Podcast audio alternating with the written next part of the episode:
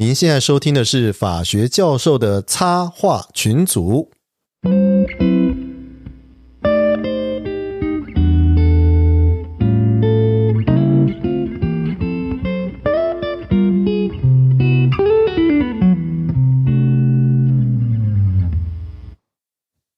嗨，各位朋友，大家好，我是东海湖。我是翔安教授。大家好，我是熊赞律师。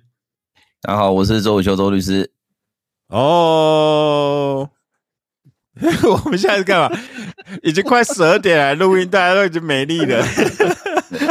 前前面聊太久，四四个大男人晚上不睡觉，在那边聊天这样子。不会，就是回到那句老话，就是家里面有困难才出来做律师。你看礼拜五晚上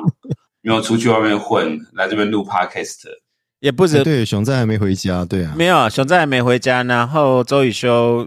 也还在办公室，看起来像是办公室的感觉，看起来像办公室。对，没有，其实是我书房了。也是啊，这也是你办公室。对，但是今天有两个这个大律师来，我们今天要聊什么？很重大议题，很重大，而且听有熊赞一定是跟钱有关，对不对？跟钱有关系的。不过，嗯，普天之下无一是不跟钱有关系的事。你对你来讲大钱啊，我们都没有买到 NVD 啊，所以我们现在都人生都没有买，人生都无望了，可以买就第一了。对啊，对啊。那我记得东海我还还在问我说特斯拉可不可以买，我说哦好。然后我跟他说，我最近在看任天堂，可是 NVD 在增加那个，一天一天晚上。上一集已经讨论过了，一样是 N 开头的，对，一样是 N 开头的，NVIDIA 是任天堂这样子，对啊，对，大家都买它王国之类，就价没有没有涨，对啊，对啊，王国之类真的是我现在在讲，我现在还打电话打到一半被拉来录音。对不对？王王国这些事，还有时间可以打电动，很幸福，好不好？我们都只有加班的份。哦，没有没有，我在讲王国这些事的 gain of the decade，不是 gain of the years，gain of the decade，还要加近十年来，对对，gain of the decades，对啊。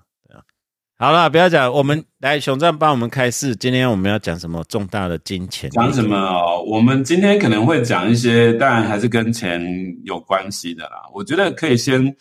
呃，从我们，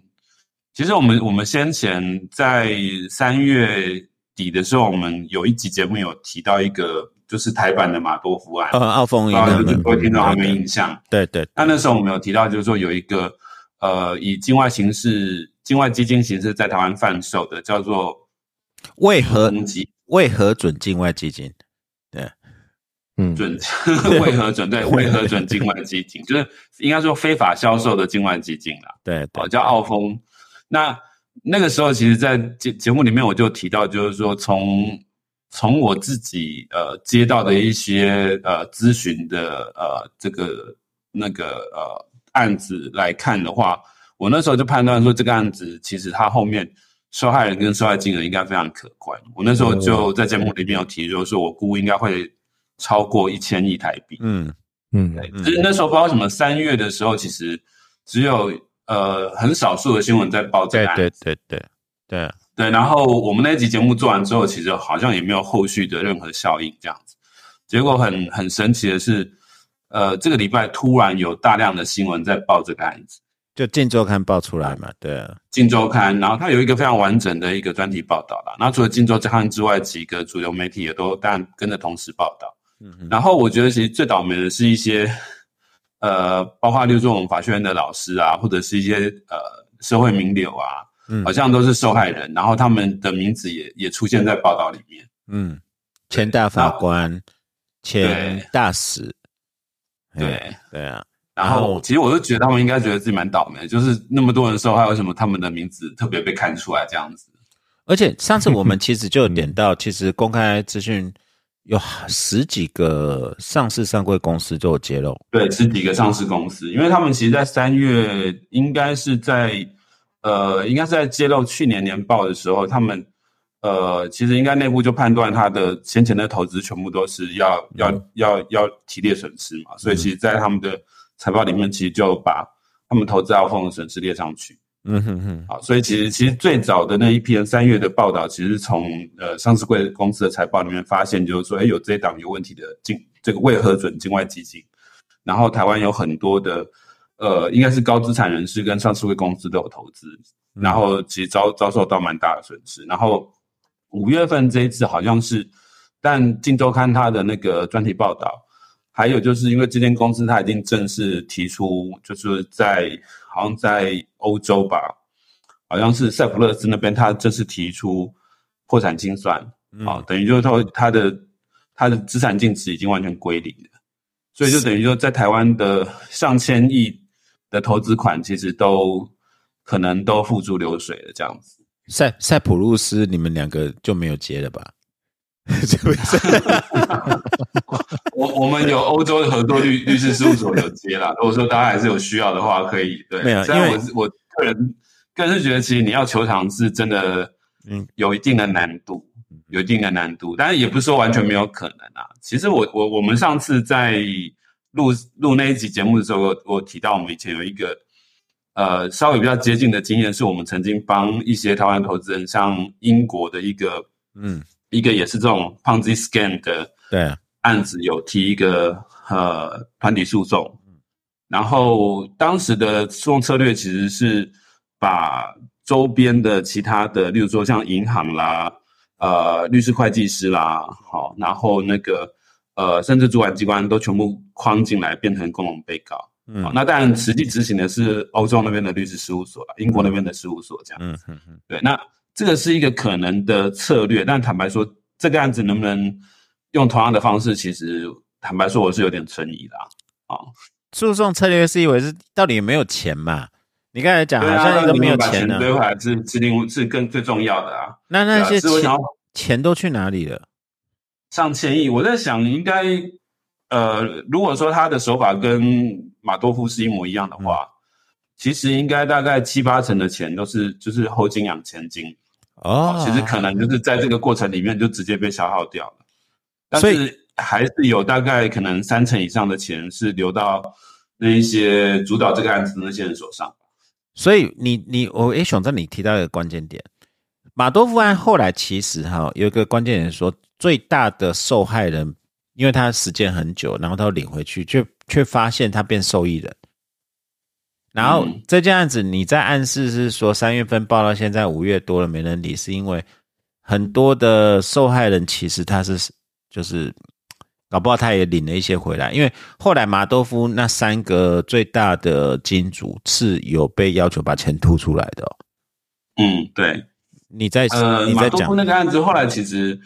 呃，因为因为那个 Netflix 上面有一个很完整的纪录片，我觉得其实大家对于这种金融诈骗有兴趣的听众可以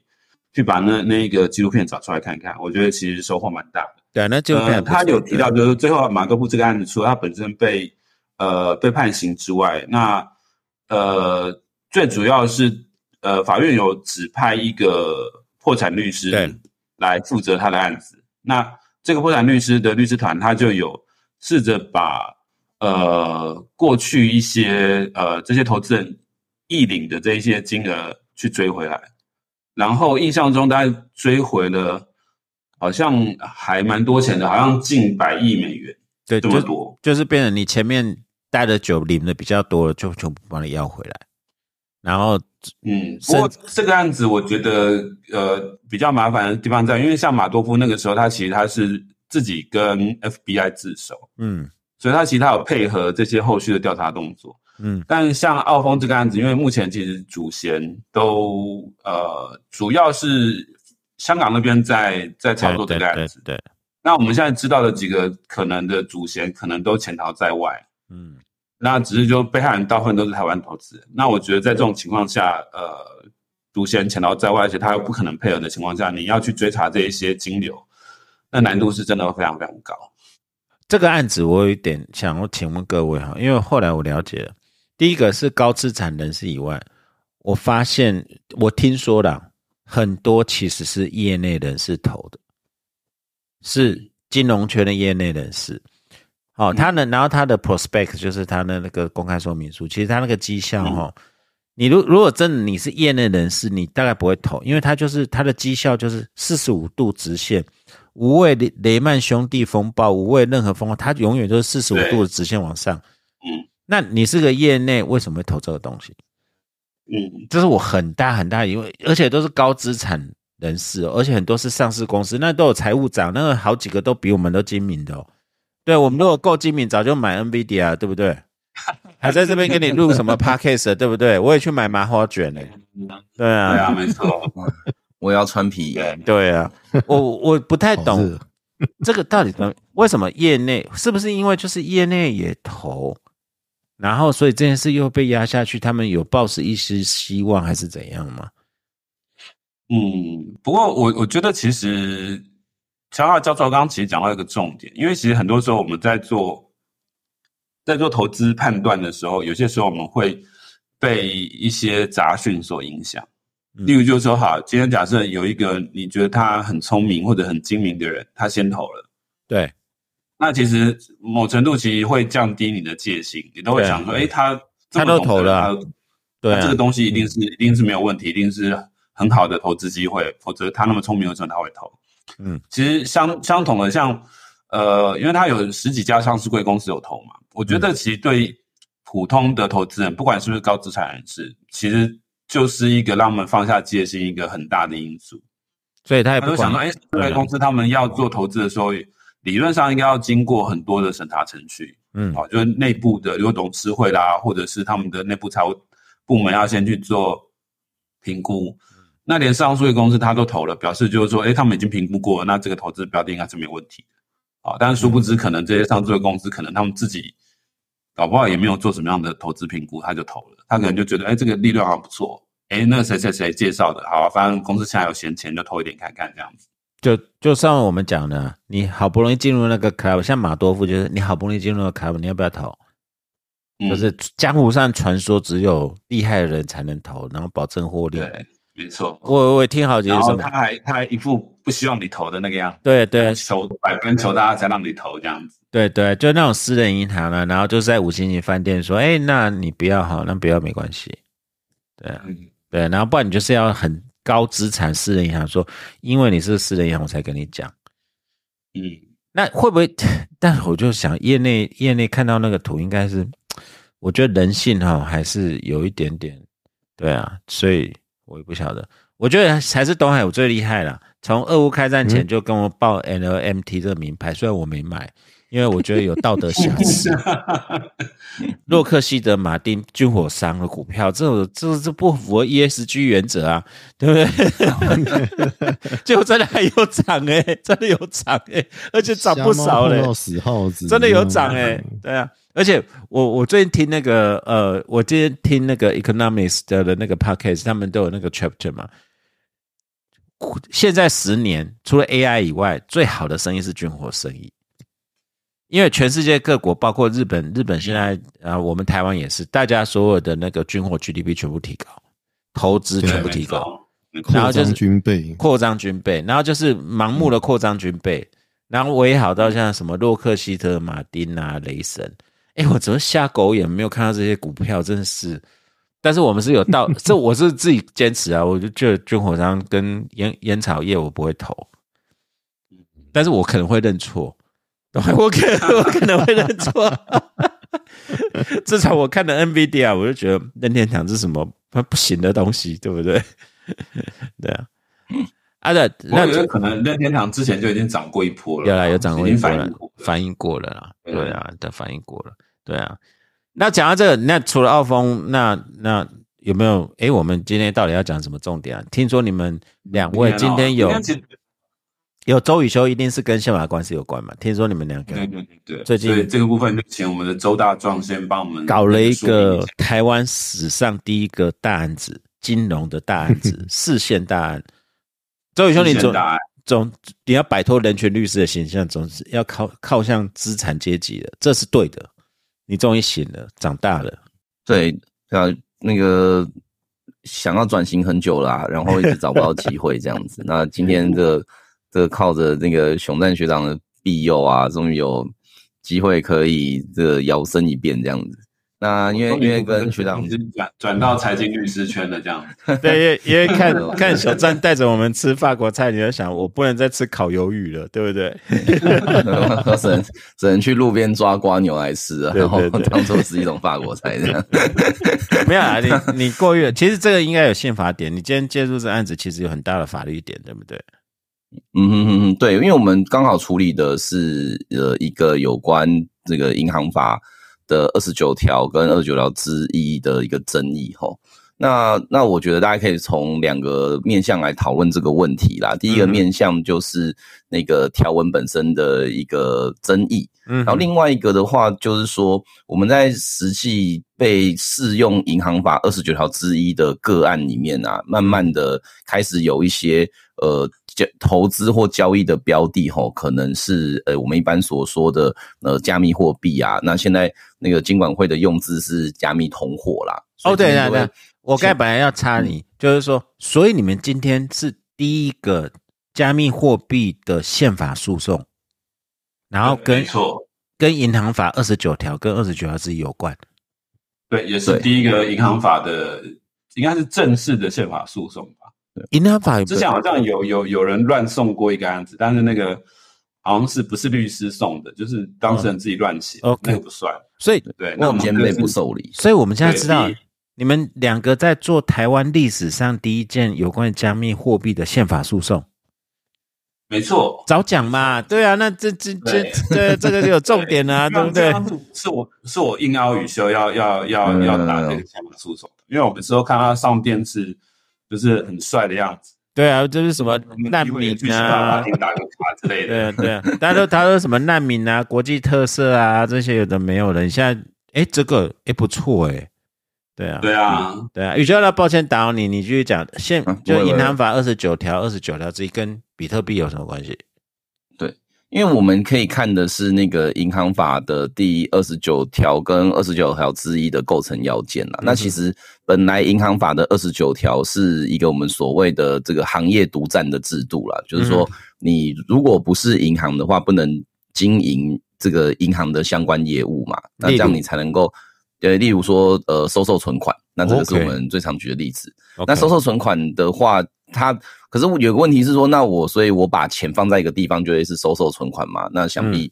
不会那么快就画上等号嘛？要不然嗯那个家里的就是放私房钱的地方就会违反银对法这样。对啊，然后，所以对关键的判断其实是那个，通常都是用那个那个呃收受利息的一个逻辑去做判断、哦有没有给？利息？这是一个对对对对。OK OK，对，那那所以呃，那所以我们本来的银行法就是在在用这个抓你抓你有没有，就你一般的非银行的人有没有用那种高额利息的方式啊，来去叫大家要把钱放在你那边这样子。那早期其实有一个非常有名的那个银行法案件呐、是那个宏源案。宏，源案，然后这个对这个这个，我想可能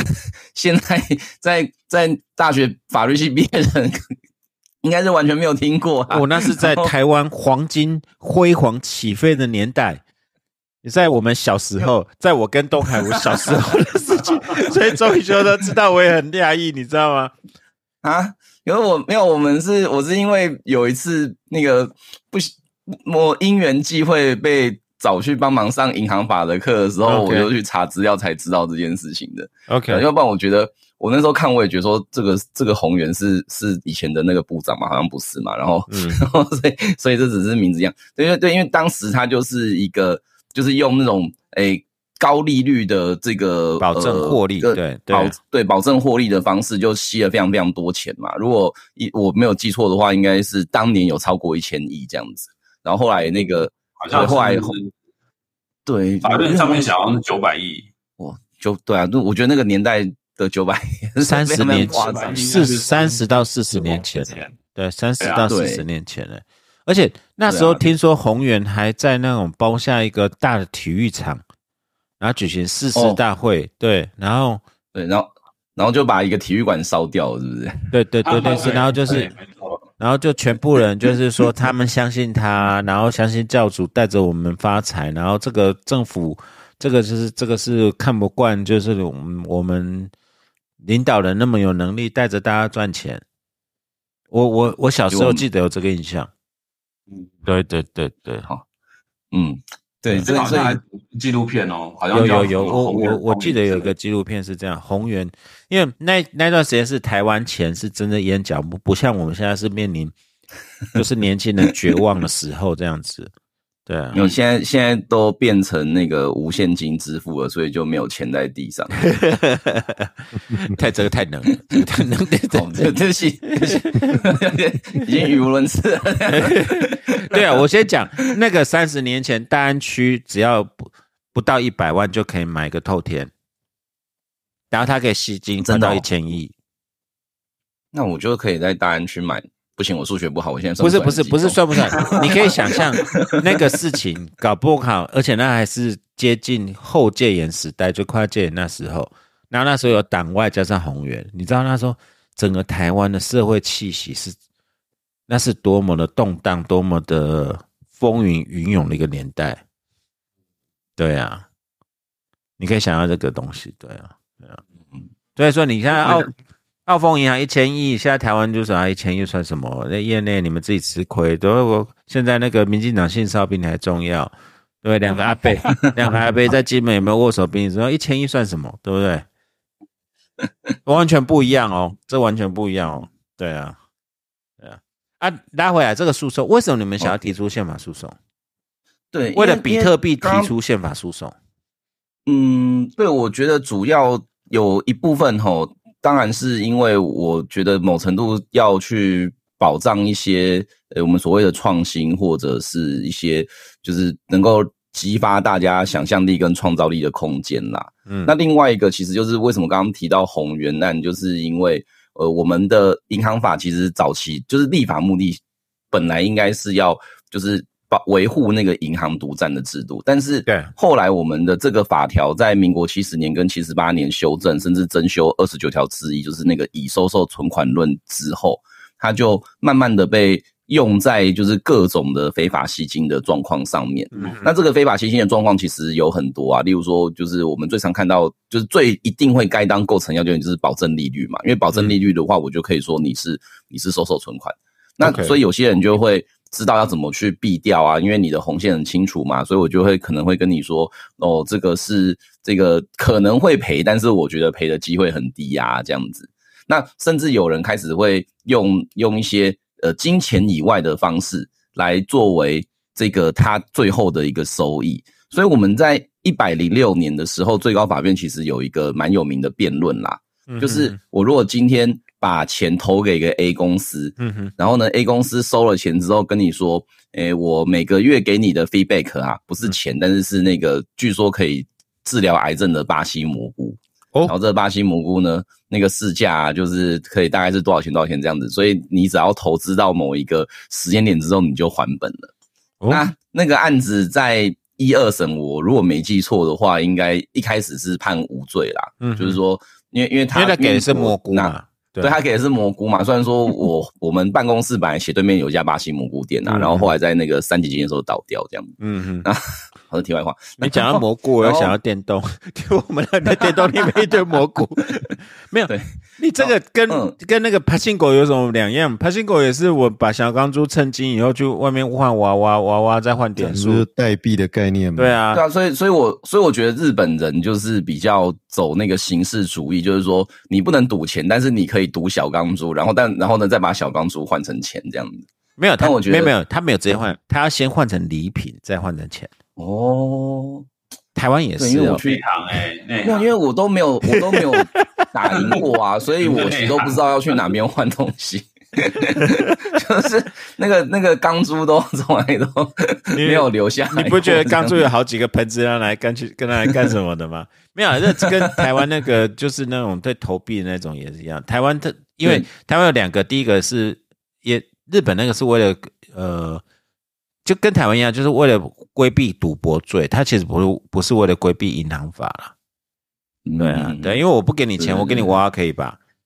然后我们在夜市里面打用 BB 枪打娃娃，或者用飞镖射娃娃，你如果就这样每个都起诉银行法，那小朋友都哭死了，对不对？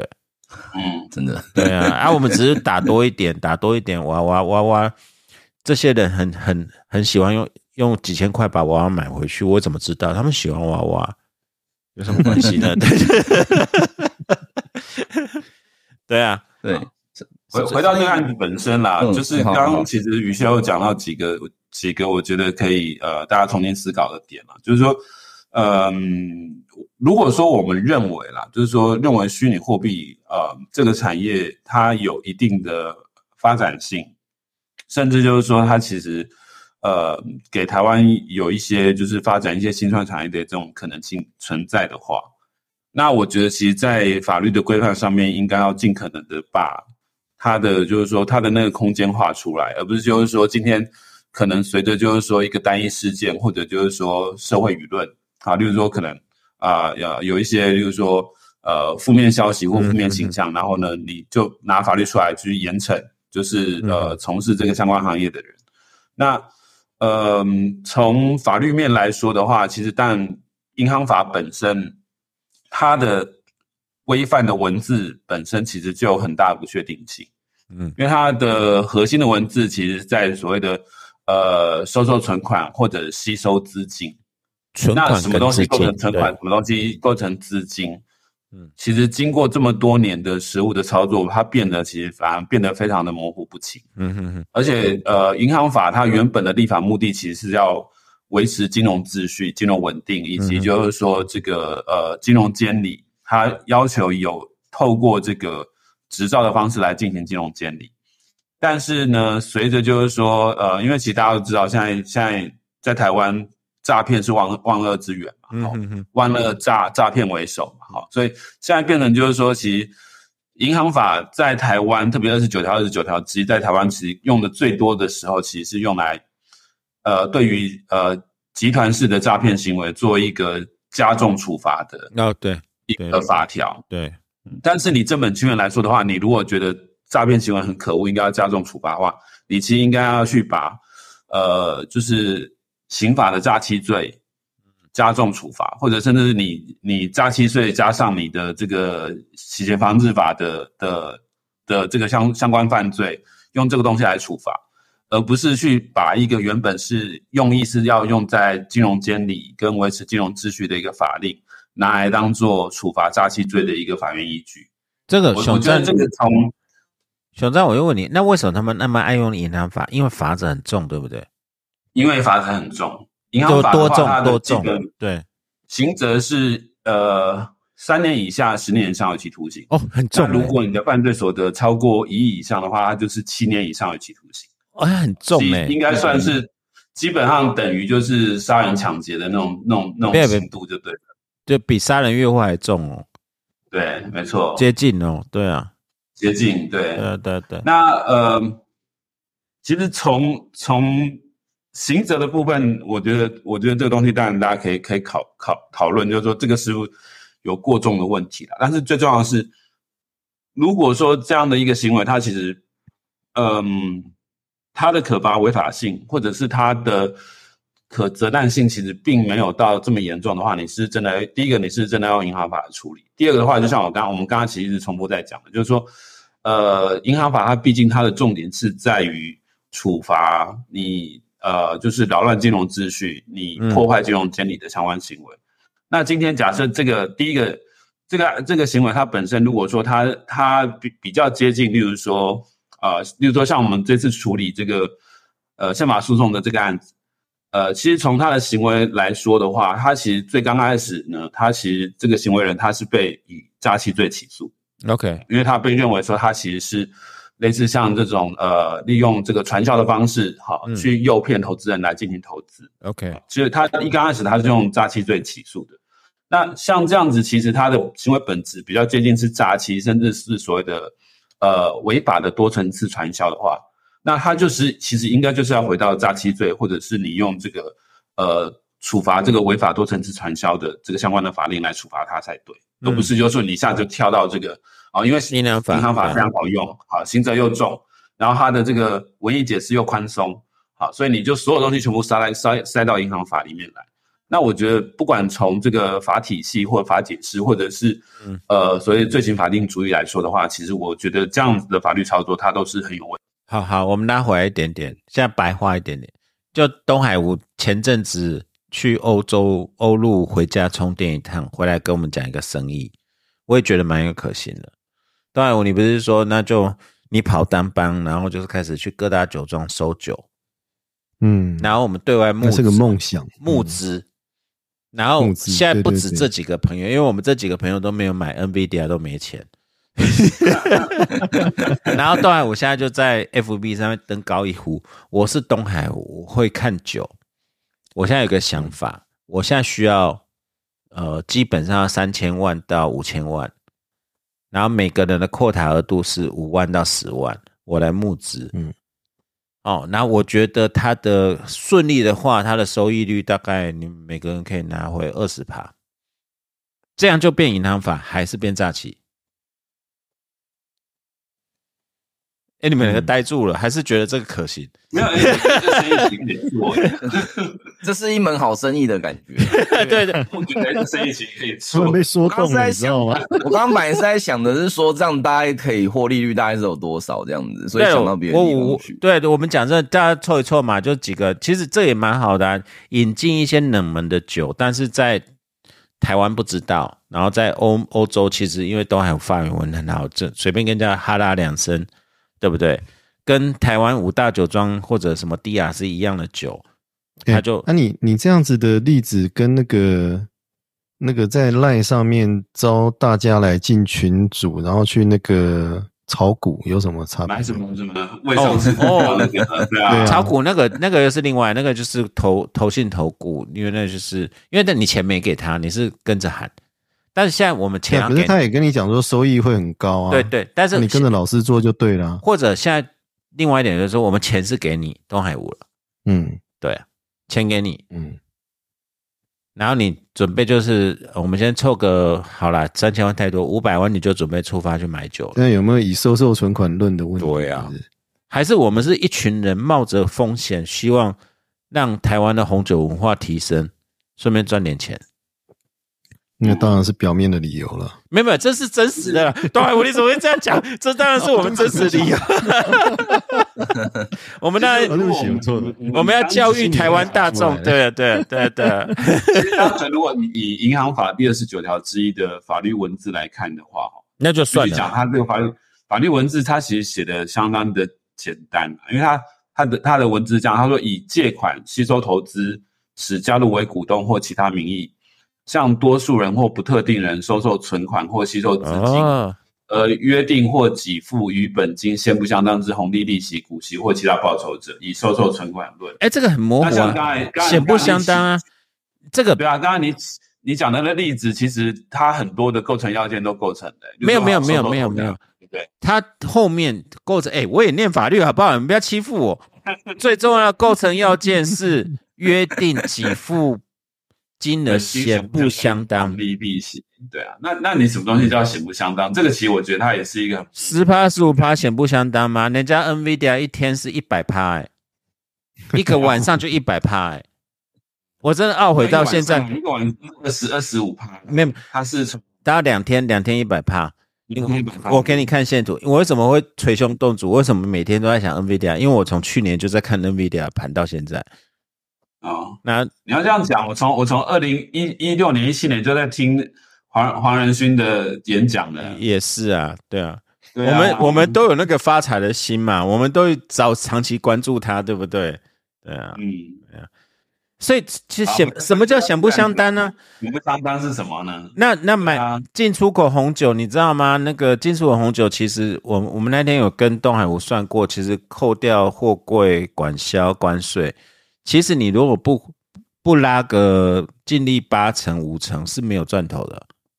嗯哼，所以跟人家讲说，投资人讲说十趴是合理的、十趴反而是10%是学合理的啊学当事其实如果如果因为因为说东海我去一定会做商务舱加同文舱，然后全程都给你开下去，不客气的。的。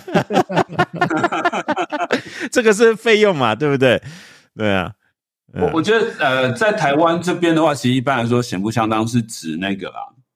因为因为台湾人哦，在投资上面有一个有一个死穴，嗯叫做保本。嗯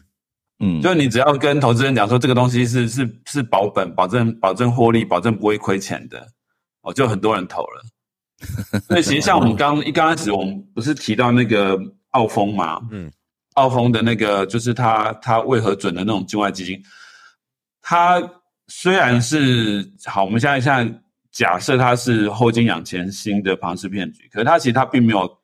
承诺一个非常非常超级高的一个投报率哦，它只是说年报年化报酬率大概八 percent。但是呢，他用了一个 magic word，就是保本，他就说啊，就是八 percent，但是你就是绝对保本，不会亏钱这样子。嗯，所以我们其实看到很多，其实用银行法二十九条、二十九条之一起诉的案子，其实它有一个关键字，就是它是呃，等于有点承诺，它是一个无风险利利息这样。那这个这个待会，那为什么比特币会变成这条？这个这个其实也是一个让人家难难以，就是说，比特币没有保本啊，我账面上比特币都都亏掉一半以上啊。其实现在早知道就买 NVD 啊，你知道？哎，说真的，其实买 NVD 跟风险比较低一点。对啊，回到那个，回到回到那个案子本身来说啦，其实，嗯，因为因为像像我跟宇修，其实在处理虚拟货币的案子比较久，那我们其实有观察到，其实。大概从二零一八年、二二零一九年开始，其实台湾都陆陆续续有这个虚拟货币的案子出现。那有些它其实是呃类似像虚拟货币的这种诈欺案，那诈欺案比较多了。对对，好，其实就是在司法上面有判决的，其实我们看到很多是诈欺案件，或者是所谓的非法非法吸金案件。但我发现，其实，在最高法院的判决里面，它其实隐隐的分成两个完全不同的见解。嗯哼，好，那有一些他就认为，就是虚拟货币它并不构成银行法二十九条二十九条之一的所谓资金。OK，那所以最后他可能他就是用利用诈欺或者是非法传销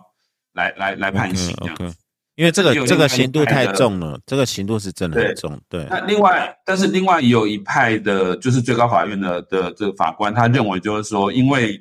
比如说比特币或者这些呃虚拟货币啊，例如说我们。常见的，例如泰泰达币这种的，因为它其实它是有在市场上面它是有公开流通价格的，而且它其实它变现的程度很快，嗯，就它非常容易变现就对了，嗯，好，所以他认为就是说这种东西虽然它呃不是所谓的通货，就讲错了，它它不是所谓的的货币，不是真的，但是呢，对。因为它有完全几乎等同于金钱的金钱价值存在，所以它可以被视为是银行法上面所谓的这样所谓资金。所以我们其实也看到很多的判决，它其实它就直接用银行法来判。好，那但是其实我我这边其实稍微讲一下我自己的新政啊，就是说在法律见解上面的新政，就是说，呃，其实就我自己的想法，其实。在是不是要适用银行法来处罚这种相关的这种行为的时候，我觉得有一个重点是在于，就是说，因为我们其实看到有一些判决，它其实有比较细腻的去分析。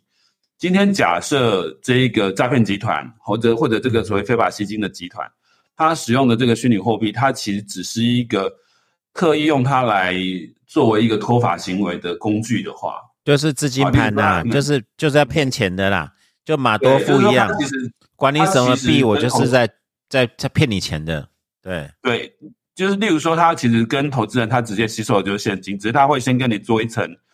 呃一层虚拟货币的交易，然后把它换成一个某某的什么什么某某一个乐色币之类的。对对对。然后呢，再再直接进入他们的资金盘里面。那他明显他只是透过虚拟货币来做一个呃脱法行为的一个工具。那我觉得像这样的的的案子的话，这样的行为的话，其实你你用银行法好，或者认定它是一个非法吸金，我觉得这是合理的。但是今天假设就是说我今天呃就是直接跟投资人好，我我吸收的其实就是虚拟货币，比如说我就直接收吸收比特币或者所谓的泰达币，嗯，那我觉得你不能够把这种情况就直接等同于银行法的所谓的吸收资金。我我了解的意思啊。因为我分两层哦，我们不是很讲什么 DeFi，我正常 DeFi，DeFi 根本是没有人哦，DeFi 就是它彼此自动撮合，然后你换用什么币换什么币，它需要一些储备货币，然后你如果记在我这边，它就变成呃变成不同的让它去换，然后我会给你一些利息。那这种这其实是它不是在袭击，是正常的。我们讲这些虚拟货、通货或虚拟货币、虚拟资产，它要交换，它需要资金池准备，然后你去加入它，因为它是机器自动运算。其实如果你你真的要认真讲，如果你放宽，就变成二九二之一。可是里面的矛盾点是，我没有收你资金啊，我收的是你比特币，收的是那个 USDT。哦，那这个不是投资啊。虽然它可以变钱，可是我也坦白讲，比特币大概三天之内就会贬值百分之五十，这有可能啊，因为它的它的波动率大的。所以你你，而且我觉得其实呃还有一个蛮重要的点，因为我们刚刚其实有提到，其实对于台湾人投资人来说的话，有个东西是它的死穴，就是呃保本或者无风险这件事情。没有，defi，defi 他没有说保保本哦，对啊，对。但是今天假设我是我是一个虚拟货币的投资者的话，其实就我认识绝大多数的虚拟货币的投资者，他都呃本质上他都是先肯定，就是说投资虚拟货币本身是一个高风险的行为，嗯，他都是已经先认知到这件事情之后，他才投入相关的投资，所以他其实是他在认知到他的投资是有风险的情况下，他进行相关的投资。那跟银行法，它今天假设它是要保保护存户，或者是保护所谓的金融小白，好了，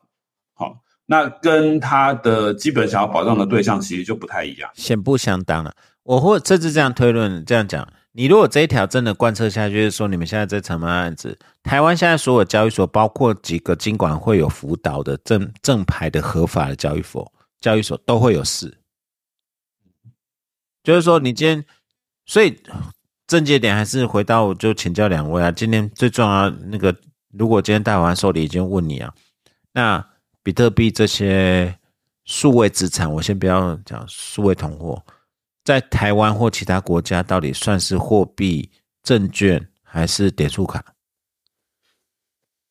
就是什么都不是。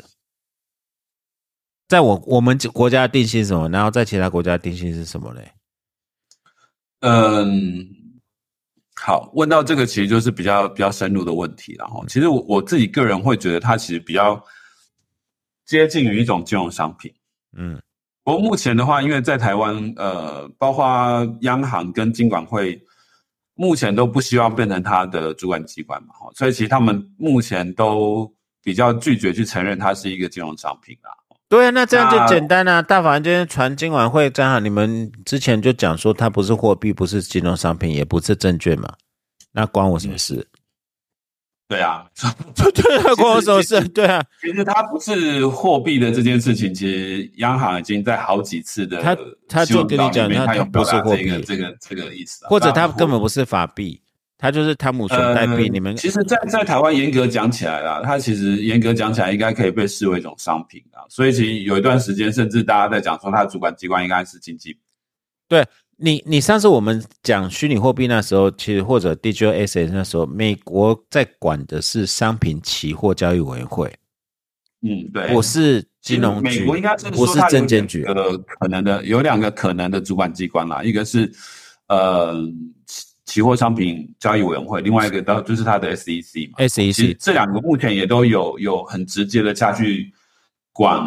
虚拟货币的相关的业务，但是都不是不是金融金融相关的，也不是银行相关的，都不是银行相关的，对，没错。而且像管有有一些它被认定是商品，有一些它会被认定它是所谓的证券。证券证券性质的。如果是证券性质，其实也没有到银行法二十九条之一。你今天就是对私募未经许可私募有叫证券而已啊，也不会罚到十年七年，嗯，对不对？哎，那这样子那顶多很简单。那那为什么检察官起诉这一条？很方便啦，我觉得。其实其实如果说有一个，但我我没有去做。比较深入的法学研究啦，但是我觉得至少从新闻上面来看的话，其实我觉得这几年，因为大家都在呃强调打击诈骗集团，嗯嗯，所以这几年至少从新闻来看的话，其实以银行法起诉然后被判有罪的定罪率是非常高的。所以我觉得以检方的态度来说的话，因为我也是检察官，假设我是检察官的话，我一定是选择第一个，他的定罪率是高的。第二个他的判罪的刑度是高的。嗯，或者就是你从我我我的起诉要有成绩的这件事情来看，或或者你我我有办法成功起诉的这个这个结果论来看的话，我一定是这样选择起诉法条啊。或者银行法二十九条之一嘛，这个模模糊糊，我就放进去。嗯有的话，十年判重罪，我赚到业绩啊。嗯嗯，对啊，那他不会去考虑到底是真的诈骗。当然，我相信检察官大大部分是为了打击诈骗集团啊。可是，啊，主要是打击诈骗。但是嗯打击诈骗现在会延到就变成说，不管我的跟东海湖，我们幻想未来要进口走私红酒，不是走私，我们要教育大家红酒市场，然后筹筹资，或者今天汤姆熊要换点数交易，甚至到任何你只要有一个媒介。我坦白讲啊，今天就是像悠游卡，当然悠游卡那个是有有金融条例，我都觉得我存在悠游卡的钱，他为什么不给我利息？嗯，因为他收利息，他就变这一条嘛。可是他不给我利息，其实不公平啊！嗯，我今天如果一次出特别是现在利率慢慢变高了，其实没有利息是不公平。没有没有没有，就是一个 emoji，你给我零点一趴也好，因为我我先寄，我先把现金寄在你身上，而且我常常因为我用手机的那个一卡通悠游卡，常常会当掉、欸，嗯你也不会赔我钱呢、嗯你没有遇到过那种例子吗？那又有卡刷不出来，当掉。嗯，对啊，这这不公平啊！你现在是变成把整个产业卡死，就是因为你这一条很不明确啊。什么叫做收受投资？什么叫做约定与本金显不相当的红利？其实香亚教授有提到另外一个，像呃，因为除了其实除了 crypto 之外，我们事务所也做蛮多金融科技的案子。呃，因为在台湾，呃，金融监理的相关法令的话，它其实很多时候它其实都有刑事责任在后面。对，所以，变成今天假设我我我作为一个呃金融科技的新创公司，甚至我今天假设我是一个外国公司做 fintech，然后我想要进台湾，其实我第一个遇到的需要评估的就是这些金融刑法带来的法律风险。哦，坦白说，我们我们先前我们因为我们事务所其实做 fintech 这一块还算蛮有名的，先前其实很多欧美的非常成功的 fintech 的公司，其实都有意愿想要进台湾市场。可是，在他们做这个相关的法令研究的时候，其实就看到台湾这么多的呃金融刑法存在着。那但或许他们有机会可以被认定，就是说，哎，不构成这些相关的法令，它所规范的这些相关的业务。但是毕竟这个法律风险真的太高了，所以他们其实很多时候是因为这些金融金融刑法的存在，所以后来放弃进入台湾市场。OK，所以我们没有那种什么 buy now pay later 那种很便宜的那种，对啊，呃，其实很多呃，像我们以前接触很多的，例如说像跨国支付的，啊，因为其实跨国支付它也是呃银行法它有规范的，就是银行的独账业务。对但是其实，在台湾除了银行之外，呃，其实你要做跨行汇兑，特别是小额的跨行汇兑，其实非常的麻烦，而且成本非常高。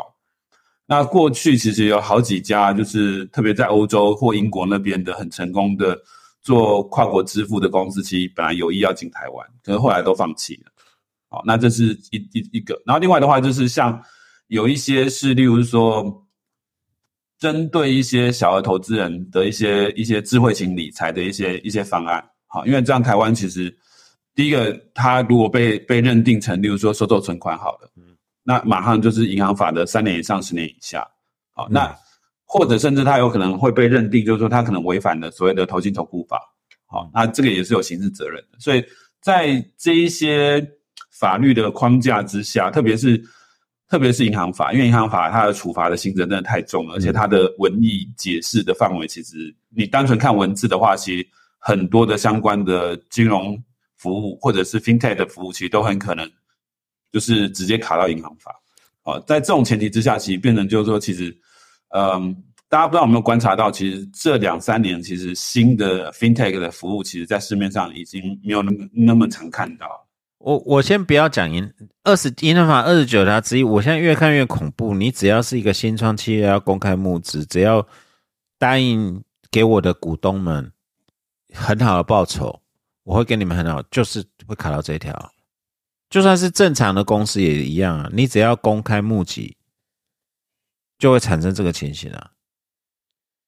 然后第二个，当然，我现在觉得，我本来刚才想到第二个问题就是，你们现在提这个诉讼，刚好是风头不是那么好。当然，除了性骚扰案以外，现在还有 P to P 的案子，又卡到党内的高层。哎，其实其实对我们而言，其实我反而不会觉得，就是说在新闻的风头上，可能真的有那么重要了。因为我觉得，其实重点还是回归到法律面。但是现在 P to P，你现在又跟澳丰那个不一样，P to P 大家听到严惩严惩，好细好细。嗯。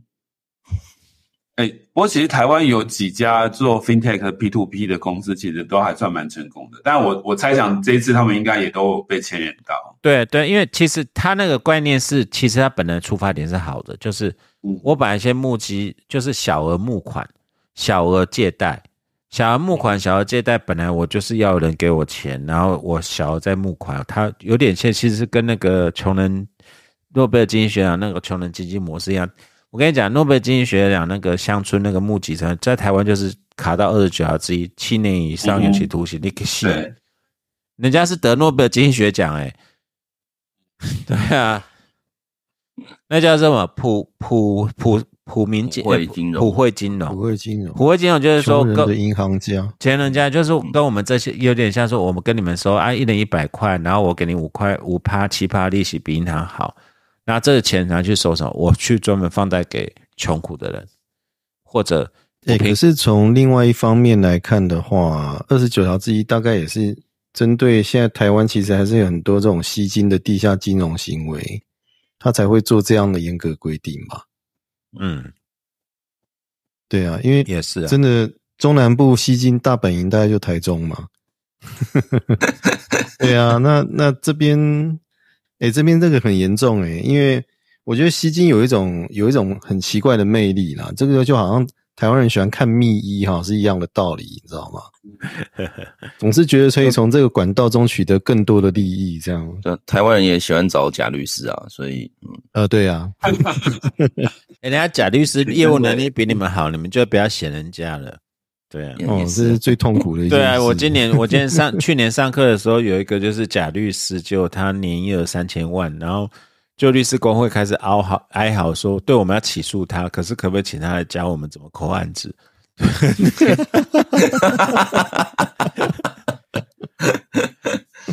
啊，拉回来，拉回来，对啊，东海武提的也是，就是，但是变成说。也也跟那个熊战律师讲一样，我们为了怕这个，然后就全部用这条一条打死，跟银行不一样，因为各位忘记银行法是一个体系哦，银法规范的对象是银行，银行必须最低资本一百亿以上，然后当然现在网络银行它要放低了，但是它都会纳入金管金管会的管理，所以它这一条为什么那么重？有人说二九啊之一是多出来，以前只有二十九条而已。他其实是为了配合，说我今天有一个一百亿，政府做保证，然后政府会去监督，跟大家我才会罚那么重。他们有一个中间地带嘛？我觉得台湾的经济刑法就是不是那么重，就是那么低。你这样让人家很难侍从，要干就干一票大的，或者要找就找好一点律师把那个大的毙掉。我这样讲很白吧？对不对啊？讲的蛮白的。对对对，这个是很没有个任何一个中间地带，然后你拿上面最重那个就打死所有任何可能性，这个这个这是一个问题啊。啊，但是好，我我拉回来，周宇兄，这一条怎么打宪法官司？你现在提出来想法是什么？哦，我们现在就是大概可能会。走几个解释论的问题啦，就是说，呃，你在谈这几个条文的时候，嗯，要符合整个条文的体系啦。就就像我们可能主张的是说，哎，你你写，呃，什么是显不相当的红利、利息、股利或其他报酬？那因为现在实物上这个其他报酬是。非常非常扩张的，才会导致说给你蘑菇也是报酬啊，然后给你这个红酒可能也是报酬啊，这样子，那就有点没完没了。可是这会这到底是不是本来这个条文应该要去处理的范围。也就是说，如果他在银行法里面，结果你到最后处理的都已经跟这个保保护银行的独占地位啊，或者是一些这个这个其他维护银行交易秩序的金融目的已经都没有对关联的时候，那这个条文到底为什么要把它放在银行法里面？我觉得，我觉得其实我当年在看这个条文的时候，就是就是我也认同，就是说几几位老师或者是这个新闻报道谈的啊，就台湾真的台湾真的很喜欢，就是会会就是听到人家好像可以赚钱，就跑去这样不不就丢。那很多甚至骗的手法也真的都很狂很吸引人啊，这也都是事 实。可是对对最近看到好几个超超超搞笑，而且很粗糙的，对对，那个 都还骗得到钱。那个那个，对啊，我们讲说你现在 FB 如果像什么那个那个黄，我们讲那个反正郭董啊，大家都会对对对，变成那个群主啊，黄人区的最近长出来，对对对啊，都马上就出来那个那种诈骗的那个粉丝团这样子啊。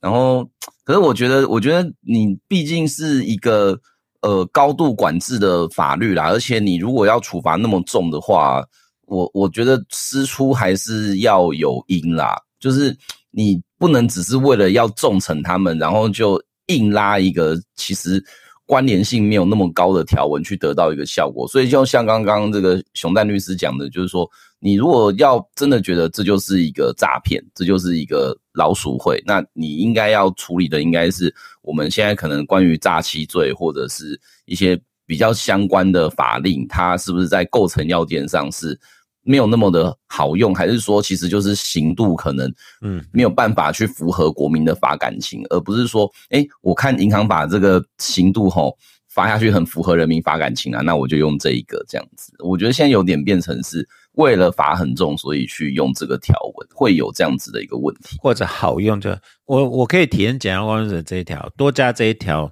这个超好用的。我要用洗钱防治啊，其他那个构成要件更很明确的。哦，我我举证准备细哦，对不？我丢这条上去，二比一的机会，五十五十，搞不好可以报纸通杀。就变成这个这样子，对不对？我们讲实在话，这样子啊，对啊。但是话话讲回来，哈，就是这种脱法行为，这种好了。但是我今天还是要拉回，就那这个是这个在宪法诉讼，你觉得对啊？当然法文艺解释。第二个呢，有没有违反平等权原则什么的？你觉得这个有对上大法官的胃口吗？还是这是一个真的是蛮艰难的战争？我我自己其实做宪法诉讼的感觉是说，如果你要让大法官觉得好像有受理的价值的话，要么就是它影响的层面很广，嗯啊，要不然就是说这件事情本来在学界或实务界就有蛮多人在讨论甚至质疑的。所以我记得那时候我们做这个案子的时候啊，就是我跟那个熊丹律师这边的的团队，我们有看到蛮多的期刊论文，其实都在讨论，就是要怎么样的去理解二十九条跟二十九条之一是比较好的啦。那那当然，很多人是觉得，诶，有些人是觉得说，哦，实物上的操作其实是有一点点哦扩太太过于扩张了。那当然也会有老师可能觉得说，诶，其实其实也还好。但是如果一个议题相较之下，它确实是有嗯嗯蛮多人来讨论，而且会有不同结论的时候，我会觉得这个案子被大法官看到的几率是。相对高一点的，当然我们不否认的是说，有些讨论可能它其实不不一定是宪法问题，可能就是一个诶单纯法师医学或者是哦那个立法论的讨论的部分。但呃我自己是的感觉是说，因为台湾很习惯就是你要处理这个问题啊，大家第一时间想都是重罚嘛，然后然后就会慢慢浮现那种就是乡民说的那个最好整本六法。全书唯一死刑嘛，这样子超方便啊！而且我们就不用什么量刑辩论呐，只要辩论构成要件就好了。我也觉得这样，我当法官我一定就不用处理很多很复杂那个五十七条的东西。可是，可是那个，嗯，真的，我我就在想象，就是说，我觉得，我觉得，如果有些人他，但有些人的出发点可能就是要骗钱啊，所以你可能觉得说这些人就被关很久就就算了嘛，这样子。对对。可是，如果有些人他就是就是真的是想要。试试看有没有一个什么诶比较比较新的方式，然后呢，那个他也是希望社会进步啊，但是他当他看到有这么重的刑度的时候，其实他是会望之却步的啦。所以就跟刚刚熊丹律师讲的一样啊，就是我们好像这几年在一些比较创新的 fintech 的的发展上面，似乎是有一点点没有看到更多更新的东西。当然不一定完百分之百跟这个法条有关，可是我觉得这个案子如果这样判下来的话，多多少少会影响到。就是我所知道的，就是这个研究区块链技术的人，他们其实也会觉得这个案子对对于他们以后要怎么去发展这个产业造成一定程度的影响啊。我我我帮你补充了，对啊，你如果这二十九条之一真的适用到虚拟货币哦，台湾是创全世界，美国都不可能不敢那么敢了，大概所有的交易所，境外的交易所也全死。然后这个大概外的话倒不一定，没有吗？你只要有接受就算了。这个哎，不要我们大台大中华中华民国的这个犯罪结果发生地在台湾，我们都有管辖权，你不能否认，也不能否认这一点，好不好？对，我们在台湾有有招聘员工的话，那对对啊，对我直接虽远必诛。对，这个你先是个，然后。但是这一点哈，员工的话，或者是那个，或者是那个，他有那个，例如说他有有，例如说 partner 之类的，对你只要有资产在台湾的话，就变成说法律科技会因为这样子而扭曲，或者科技进展，或者产业现状因为这样扭曲。我承认这个有事实上真点，可是我我就是在问周宇修，就是说或者熊战，我们都知道这个这个条文哈，真的会祸害无穷。也也祸害很久，讲坦白讲了，也祸害很久，所以才会有这么期刊论文。因为这个在最高法院就已经争成一团乱了。那现在大法官，我现在这个是真的是凭良心跟你们讲，就是我如果我们当然不是我们是大法官，东海有比较有可能是大法官的。当然我们讲说有没有可能变成大法官的讨论，就是说这个东西。第一个，我倒觉得在 standing 上面，大法官觉得很麻烦。为什么？第一个，这技术问题，最高法院没处好事，处理好事，我为什么要帮你解决？这跟那时候最高法院大法庭跟大法官互相竞争，对于什么刑事司法、没收裁判，他们要晋江去争那个解释权的环境又不一样了。大法官会认为这个包是你最高法院自己闯的，我想要去去做这个事情，然后再。这个包我要帮你扛，一定是一个很重要理由，能让我大法官们名留青史。例如说，讲难听一点，两岸关系人民两岸人民关系条例到两百万，这个要不要继承？这个有关于国跟国之间的关系，这个跟这 这个是符合大法官高度啊，这个高度不够，你们会不会担心这一点？嗯。周雨修，周雨修，我周，因为周雨修常在那边出没嘛。对，对他他们要的就是很不会有伤害的。我知道，我跟你讲，如果是大王政治线，第一个不会有伤害的，但是又会凸显他高度；第二个有伤害，但是会凸显他高度。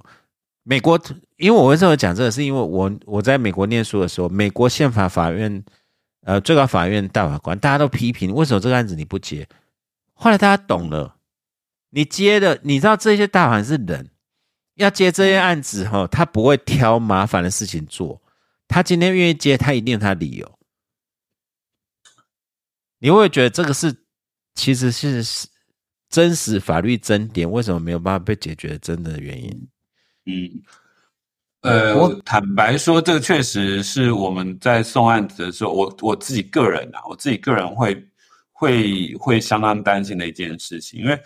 目前的大法官组成的话，我们看到他毕竟主要是以公法或者是刑法对对对，或者是呃司法实务工作者为主，但是呃在财经法方面的，就是以财经法学者作为背景的大法官，目前这一届是好像没有。我们讲上次那个熊颂梅法官他讲了那个著作权刑法案子祸害一堆人。大法官不愿受理啊！里面有两个大法官是念智慧财产权法的，嗯，然后这个你这个银行法上双签，我跟你讲，我我在想说，什么银行法是什么玩意啊？这个没有人权，没有两岸人民，没有国际法，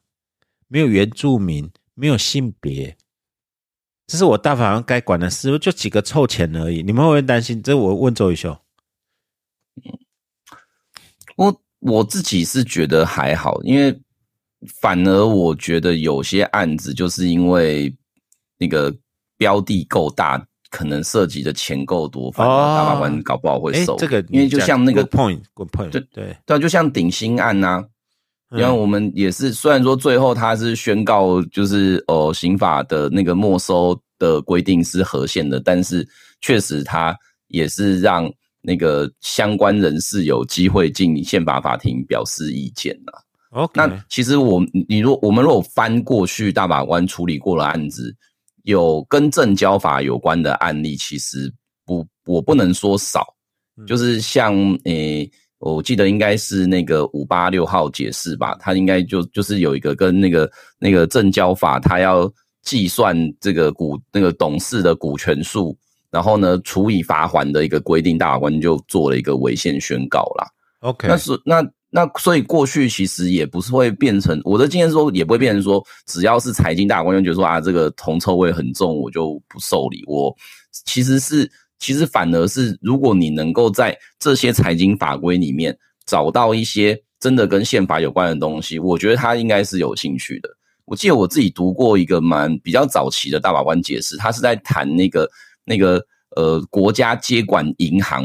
这个过程的合宪性。嗯，就是就大法官就说，你如果因为银行啊或者是什么信用合作社啊要倒了，你去接管的时候，本来法条就是规定你直接。take over 就整个一银行把六十二条拿走就好，但是大法官说你这样你在拿走的过程，你可能会伤害到股东的权益，你可能会伤害到债权人的权益，所以他觉得整个就是拿走经营权的过程要给相关人士充分表达意见的机会。那那个其实是财产权跟正当法律程序的。哎，你这个案子跟现在跟那个美国在反 S V B 完全颠倒。哎，这我们台湾还蛮进步，S V B 那个那时候。那个那个联邦那个非洲 insurance 直接就完全把股东权益全全部 write off。我我同意宇修讲，现在变成说要要让大法官看到说这个点，就是说第一个，你让二九啊打击范围太大，按乐乐杀无辜，让 fintech 没有办法生存。除此之外，要想办法让大法官能理解这一条，如果这样下去，真的大概很多事情都很麻烦。然后那个 stake 很高，对啊，这个我可以理解，对。但是我我就是比较悲观一点呐，对啊，对啊，因为二九二之一其实真正那为什么不是最高法院大法庭呢？嗯，这个也是一个吧。其实这个是诉讼都多都是啊。我我其实是觉得这一定某程度最高法院跟下法庭中间还是有一些权限的灰色地带啦。嗯，因为我。大概两三年前，我办一个有关那个刑法的撤销假释的规定，就是那个刑法七十八条第一项合宪性的时候，当时是大法官跟那个最高法院其实都。有针对这个案子去做研究，然后最高法院当时那个现在在台南高分院当院长的黄瑞华法官有申请要开大法庭辩论啊，所以这个吴灿院长就叫我们就是一群人去，然后就跟甲官在那边讨论说那个刑法七十八条要怎么处理这样子，然后他就，然后他最后我记得他那那个辩论最后他就说，我知道这个案子我们有人去申请大法官解释啊，但是我们会很快把这个裁定做出来。就他这句话讲完，隔两天大法官就把解释做出来说条文违宪了。哦，所以还是有可能关系就对了。对，因为因为他们讨论的就是说，到底是要先等大法官去认定核违宪，还是说他们自己做一个核宪性解释，我就可以把这些问题给解决掉？那我觉得这一块就真的是过去所谓的解释权跟那个审判权，它其实有一个。很明确的重叠跟竞合关系。那我的感觉就是说，因为我们的以以就是我们负责处理的个案，它其实是一个可能在最高法院已经得到不利结果的个案。那我当然不可能说说，那请最高法院就是什么再审或非常上诉去，应该说当然有机会可能做再审或非常上诉。可是我不我我不太可能去讲说，那我的目的是要你去开一个大法庭去 reverse 我本来案子的结论。这个对这个当然在程序上会更困难。所以我觉得把这案子推到。下法庭去，其实我自己是觉得没有什么不好了。OK OK，那熊赞呢？你诶、我刚才前面 read 的时候问你们，你们不会怕说今天丢上去真的好啦？大法官解释了，就一拍两瞪眼，哈哈哈我我觉得这会不会也是个风险我觉得其实更，我其实更更担心的，反而会是就是说遇到不受理的状况。OK，就像刚刚夏教授提到的，就是说，呃，因为不不知道，就是说这个这个法律争议是不是符合大法官他手案的胃口了，这个其实反而是我比较担心的。我今天假设这个案子如果他们真的受理的话，我反而比较不担心，最出来做最后做出来的结果是是对对对，跟我们原本想要的那个结果呃不一样的的的情形。所以你的意思是说受理最好，受理的反而是好事。我觉得受理之后，其实就有进入讨论，而有对进入讨论本身，它其实就是一个进步。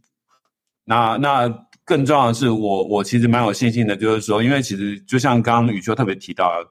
呃，银行法二十九条、二十九条之一，其实你如果去摄取它相关的一些法学论述、相关的辩论，其实太多了。嗯，啊那我自己的想法是，即使最后做出来的结果，他可能是做所谓的合宪性的的的合宪性解释，他可能也会多再附加一些可能的要件去线索，或者是至少把这个要件的文艺解释的部分讲得更清楚一点。那最最多加一个就是说，你们不要把持有比特币的人都视为坏人，类似这样的，有这句话就够了。对，而且对，其实刚肖教授也讲到一个重点，其实我们开这一个这个宪法诉讼，另外一个目的也是希望能够多多少少去消减目前其实呃社会印象上面其实对虚拟货币的一些很强的负面影响。嗯，没有啊，这个这对啊，这个负面印象，但是现在是我觉得现在反而市场跌了，可以冷静一点讨论了。对啊，对啊，对啊，那我，也必须要讲讲一声，就是说，其实有些负面印象还真的是这些业内的人自己自己造对成的。对对对对，这个也也不能怪怪，就是说一般的社会大众其实对于呃，就是在在从事这个产业或者是虚拟货币的投资者有一些比较不好的影响。我自己补充一点，因为我昨天上课上了两三个小时，在跟我们研究生讨论议题，因为我们呃暑假去日本上课，然后我们这次定的主题，哎，很厉害，是一个 seminar，二十年后的世界，然后有五大支柱，一个是 AI，第二个是 Metaverse，第三个是 SDGs，然后第四个是那个再生医学，第五个嗯你们都没有？那个月球、火星，嗯因为那个轨道火箭发射会变成充分，然后这些对于二十年内一定会实现的对我们的社会冲击是什么？法律要如何应应？我们为什么在讨论？是因为我跟日本老师讲说，我们老了，这些东西冲击的是现在的年轻人，现在学法律的，我们要听听他们，而且我们有下一个 instruction，就是第一个，你一定要讲二十年后的世界是大概是怎样；第二个，我们不要你讲现在的法律，我们希望从你的感觉，你觉得二十年的世界，你觉得有什么 proposal 解决方案？然后里面就讲到 metaverse 跟那些虚拟货币或者 NFT。我我们那时候讲一个很重点，就是说，其实 NFT 或者这些技术，或者 metaverse 或者 Web Web 三点，希望真的到 Web 三点，而不是真的是假的 Web 二点零的 metaverse。哦，就是呃所谓的多中心或者完全去中心，就是没人管制。反而这些区块链的技术会代替法律，成为一个非常强的自我实执行的一个机制。那如果现在这些一切都没了，这区块链它就不会发展了，它就没有办法形成这个真的去中心化的一些东西。对啊，呃，这个我是突然，因为这个真真的要讲也蛮多的，包括 包括法律跟，因为现在 smart contract 不是真的 contract，以后会有变成把法律条文结合，真的你的呃自我执行城市的条法律条文就很清楚，是人可以阅读跟机器可以阅读的。然后这些要如何去调和这些东西？但是如果今天我们一直保持的虚拟货币就是啊，反正就套钱的啊，然后就是炒作啊，这一切都不会发生啊。那他现在在讲 AI，现在在讲 AI，这很多的 AI Web 三点零。我们刚才讲，为什么我们讲到我们跟日本老师，我也蛮惊讶，日本老师提出这个，他们日本社会在讨论是，Elon Musk 这样子发射全，就是你真的月球，下一步是火星，对现在的法律的制度跟建立，你有很大的冲击啊。嗯嗯，对啊，你在月球上的，我们讲最简单的就是网络侵那个什么智慧财产侵权，要算哪一国的法律？嗯，对啊，但是这是二十年间我们可以预见发生的事情呢。对啊，所以我我今天只是很感慨，就是说提到虚拟货币 blockchain，它就是负面影响，负面影响。那反而现在是反而市场整个冷静下来。其实我我们那时候真的在跟听众讲的是，我们看到的是，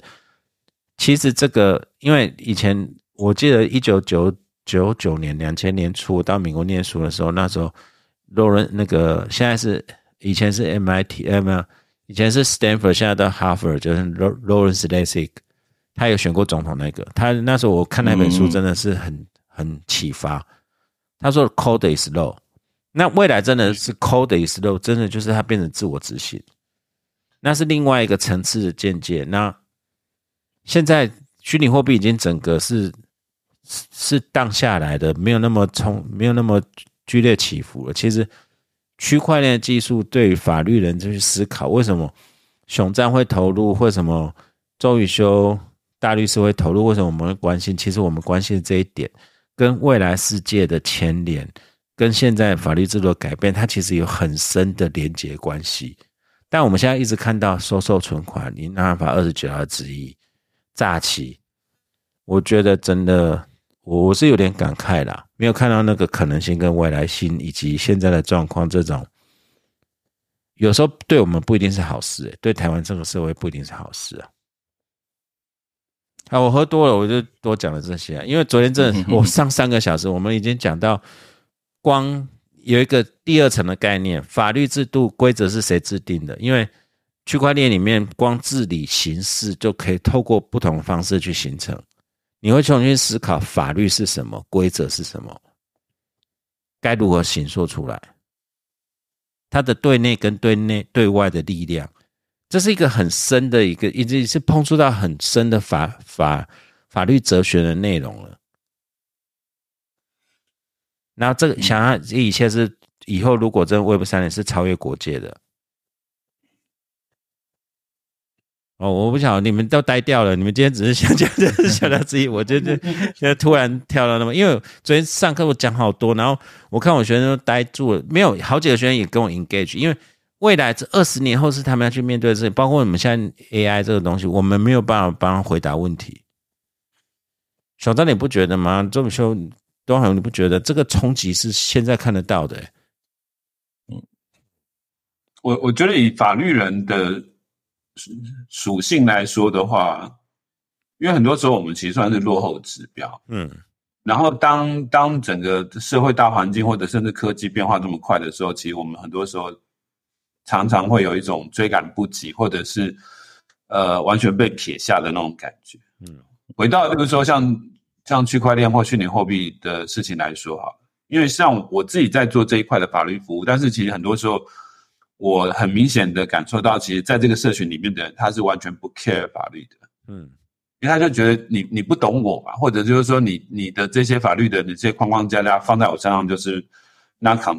就是不相容的 not compatible 这样子，对，那反而就是说今天假设发生了一些很严重的法律事件，例如说前一阵子 FTX 的破产，或者是有一些例如说诈骗啊，或者是呃严重违约的状况，那他们。又反过头来讲说，哎，法律完全都没有保障，好，那我觉得这个其实是，但一方面是法律人真的可能我们要再多加油，但是二方面的话，其实就是说这一些呃特特定产业社群的人，或者是一些呃在科技或者在技术走的比较前面的人，他可能他偶也是必须要停下来去思考，就是说，哎，那他们现在在做这个事情。要怎么跟现有的这些社会秩序，特别是法律秩序，再做一个呃更强的一点连接，这样子。嗯，对啊，我这边就是那个也想要补充一下，就是说，因为我前几年有处理一些呃，大概大概跟可能呃，就是就是区块链公司，然后后来可能有一些投资或经营纠纷的状况哦。你真的处理下去之后，你就会发现真正有问题的其实不是那个那个对新创的管制啊，而是说可能在大家在刚创办这间公司的时候就没有把。整个公司的治理把它当一回事，例如说，可能发起人在讲说，这到底是公司还是股份有限公司？我们的关系到底是股东还是隐名合伙还是什么的时候，其实大家一开始都完全没有概念。所以，当一个公司做起来，然后呢，开始风生水起啊，有各种资金进入的时候呢，大家就就会有人跑来讲说，哎。我们虽然说是一起开公司啊，但是诶，当时不好意思哦，股份都登记在我名下啊，你们两个就只是来这个这个打擦边股的啦，所以利润都要给我啊。另外两个人就会觉得说啊，不是啊，你那个时候只是说哦，占你只是。有点像代持股还是怎么样，所以其实其实其实我还我们是实时股东，然后就光前面可能官司就打到没完没了这样，那就变成说我我觉得其实其实他会回到所有新创公司的问题，就是大家觉得反正一个公司先 survive 下来就好嘛，啊其他那些什么制度啊，那些什么就是就是治理的一些模式什么的啊，等到公司真的做起来再说。可是我的经验都是，等到你做起来的时候，你根本就没有。时间跟精力去回头把那个制度给弄，所以，所以我真的觉得那个法律意识它的建立，其实不是单纯就是说，哎，你不要去拿这些东西犯法，而是说你一开始在思考整个游戏规则的时候，你就要把，诶那个内国法的一些公司治理跟管控，就要把它放在你在创业的时候一个很重要的指标了。嗯，没错，理解。对我，我常常跟做新创的客户讲，就是说。其实你最该担心的是，如果万一你真的成功的话呢？嗯，对，因为到时候就像宇修刚刚讲的，到时候你真的要再去重新调整那个那个相关的一些，呃，例如说控股架构啦，或者是公司内部的一些制度，那真的来不及。对，那真的因为在利益的在利益之下，其实之前的，例如说可能大家的彼此的友情或相互的信任，那其实都都很容易都是很脆弱的。那就跟那个 F B 呀，Google 以前啊，像那个 Elon Musk 他们之前就有有经验，所以他后来都全部都是他的。所以这个这个这个 是他们是有经验人才变成这样子啊。对，他就是被踢出去过啊，所以他很知道他不想被踢出去啊。好了，段爱武，对啊，你快醉了，跟我们知道一些 啊你的想法。对啊，二十九条，我是觉得。我是觉得那个宪法诉讼那个案子，大概就是宇修要进入到金装律师的一个投名状吧。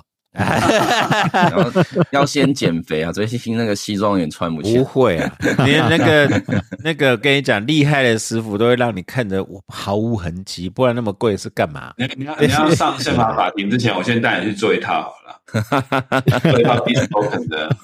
对啊。没有啊，对啊，那东海我觉得嘞，你觉得这个案子好打吗？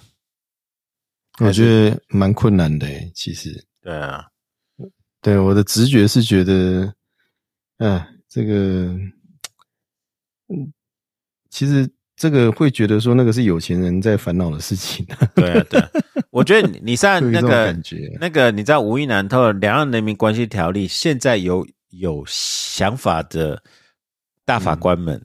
他会很爱处理这个东西，对啊，一边一果嘛，对不对？当然跟上风声啊，对不对？而且这个是真的是真，这个他们情愿，这个是讲真的，也不是我们泼冷水。我觉得我们在观察，我自己在观察美国大法官跟台湾大都有这种取巧性。美国大法很取巧，最快能够赢得 spotlight 的这种方法嘛？对，这个也是大法官就是。这个我不知道，哎，我觉得宇修你们自己会想，这个要做一个实际研究。其实大法官不一定是最后仲裁者，大法官有时候是一个取巧的丞相，就是他们他们看风向比看谁都还得紧。对啊，这个这个这个这是也是现在社会的一大问题啦。对啊，但是我觉得这种，但是我比较反而寄望那个最高法院大法庭。因为这个是他们自己闯出来的祸。对啊，就确实啦，我觉得大法庭也，如果说大法庭有办法做一个统一性见解的话，我觉得其实也是不错。对啊，但是我觉得比较麻烦的地方在于，就是说，因为呃，大法庭他可能他有办法对于那些文艺解释做一些比较细腻的、嗯。比较细腻的分析，嗯，但他可能没有办法像大法官有一些，就是说，呃，就是说一锤定这样的一一锤定音，对，一锤定音的。比如说，今天假设，就是说，我们都认为二十银行法二十九条、二十九条之一，它的要件规范过于粗糙，它应该有一些，呃，就是说，呃，更多的要件去去更好的规范它的话，大法官解释可能可以做到这一点。但是我其实有点怀疑，最高法院大法庭有没有办法做到这一点。啊，我们就等着看，因为反正这个，我觉得也要钦佩熊赞律师跟宇修律师，就是第一个尝试这个案件。虽然这个案件真的是很困难的、但是至少这个尝试就是走出第一步，也是其实就就我跟宇修而言的话，其实就讲一句比较不要脸的，应该在在在台湾律师界没有比我们两个更适合去打这个宪法诉讼的人。嗯，也是啊，这个是没有错了，这个是没有错了，这个倒是要给你们两个 credit。如果没有尝试就，你如果连尝试都不尝试，就没有后来的路啊。所以第一个案子成或不成根本不是重要点，重要点是二九条之一这个案子已经学界讲很久了。嗯虚拟货币或者比特币不是第一个突破点，我过去就有太多奇怪的事情了。那没有人提出来，那以后就不会有人提出来。但是第一个案子、第二个案子、第三个案子，慢慢这条路就会出走出来了。这是我们钦佩两位大律师愿意走这种呃，就是很辛苦的路。那有这样辛苦的法律人，才能让我们社会更美好。到现在都还在加班这样子，我还在办公室。对对对对对，好打的案子。到结论就回归到结论，就是家里有困难，所以才出来当律师。好打的案子，谁不会打，对不对？当然，对你们两个来讲，生活那么无聊，当然打点困难的，对不对？对啊，我们都都都都每次都接一些难到爆炸的案子，我也是想要有些有些有些简单又好赚的案子，可以都先赚一赚这样子。对对啊，这些都呃，我们看的都发现有些案子这真的是啊，这个有空再讲。对啊，听你们讲一些。好了，当然我帮我们做个总结，还是你有什么想法？还是三两位？我对啊我无法做总结 这个东西。没有，我现在知道，你知道为什么我你一听到这样要募资做红酒，我第一个跳出来，因为我知道这一条。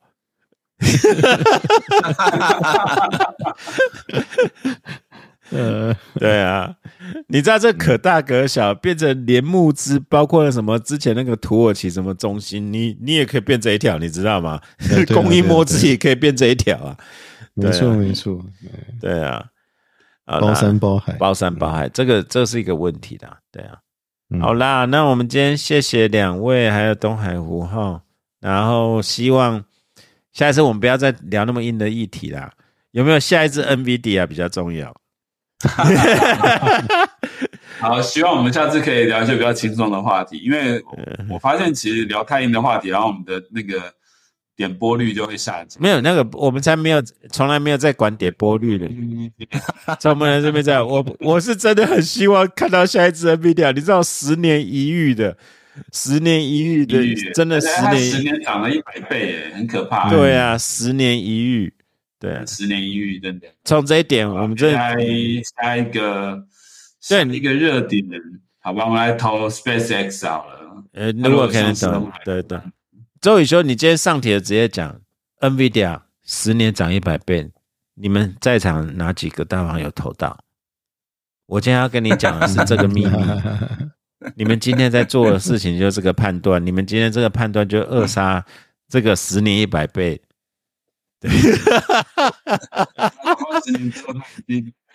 对啊，周宇修搞不好，跟我说刚才不是讲到一个，其实我觉得周宇修刚才讲很好，就是人都是一样，你只要提醒他这个事情很多钱很重要，他就会在乎了。对，当然 这件事也不是要提前要大法官，这可能十年之后也是一百倍的产业这样子。对对对对，因为这个是包括我们讲的，因为 Web 三点零有时候该来 AI 该来还是会来，这个是不是你准备好准备不好的问题？嗯，对啊，包括今天我们在讲欧盟对 AI 想管制，美国想管制，可是潘多拉盒子已经开了，对啊，嗯，对啊。好啦，哦，录那么晚了，真的是谢谢各位哦啦一。点多了都，对，一点多了，我们对啊，对啊，对啊，等下接着看盘，对啊，对啊，好啦，辛苦了，辛苦了，好啦，我们今天先到这边好不好？谢谢各位喽好，谢谢，谢 OK，谢，好好谢谢谢谢大家拜拜大家拜拜拜拜。 My head is heavy. My feet are tired. Got troubles many. From dreams I've tried. Black at the city with her concrete.